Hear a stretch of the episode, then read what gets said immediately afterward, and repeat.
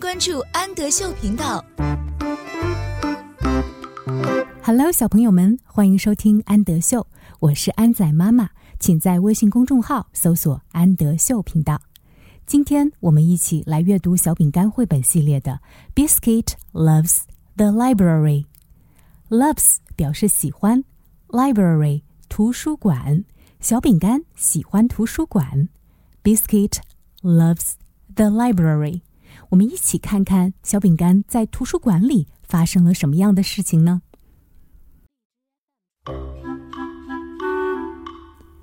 It's a very special day。这是非常特别的一天。At the library，在图书馆。Biscuit，小饼干。Wolf, wolf. It's read to a pet day. 今天是宠物读书日。I can read to you. 我可以读书给你听。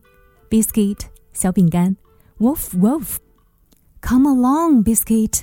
来吧，小饼干。Let's find a book. Wolf Wolf. 让我们一起找一本书。See, Biscuit. 看见了吗，小饼干？There are books. 有一些书，about bunnies and bears，关于小兔子和熊的书，wolf wolf，and big dinosaurs too，还有关于大恐龙的书，恐龙，dinosaur wolf，funny puppy，有趣的小狗，that's not a real bone，那不是一根真正的骨头，wolf wolf，look biscuit。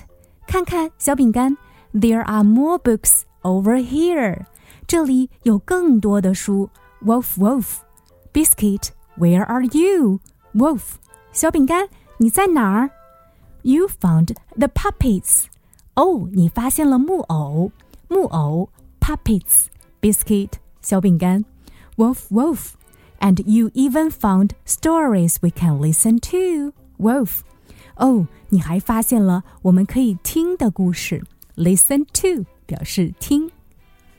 Now, which book will it be？现在是哪一本书呢 ？Wolf, Wolf, Biscuit, wait for me。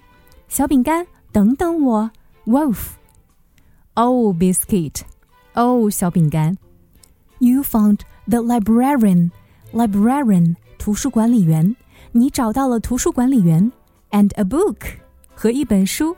That's just right，刚刚好。Wolf wolf，you found a cozy spot，你发现了一个舒适的地方 ，filled with friends too，到处都是好朋友。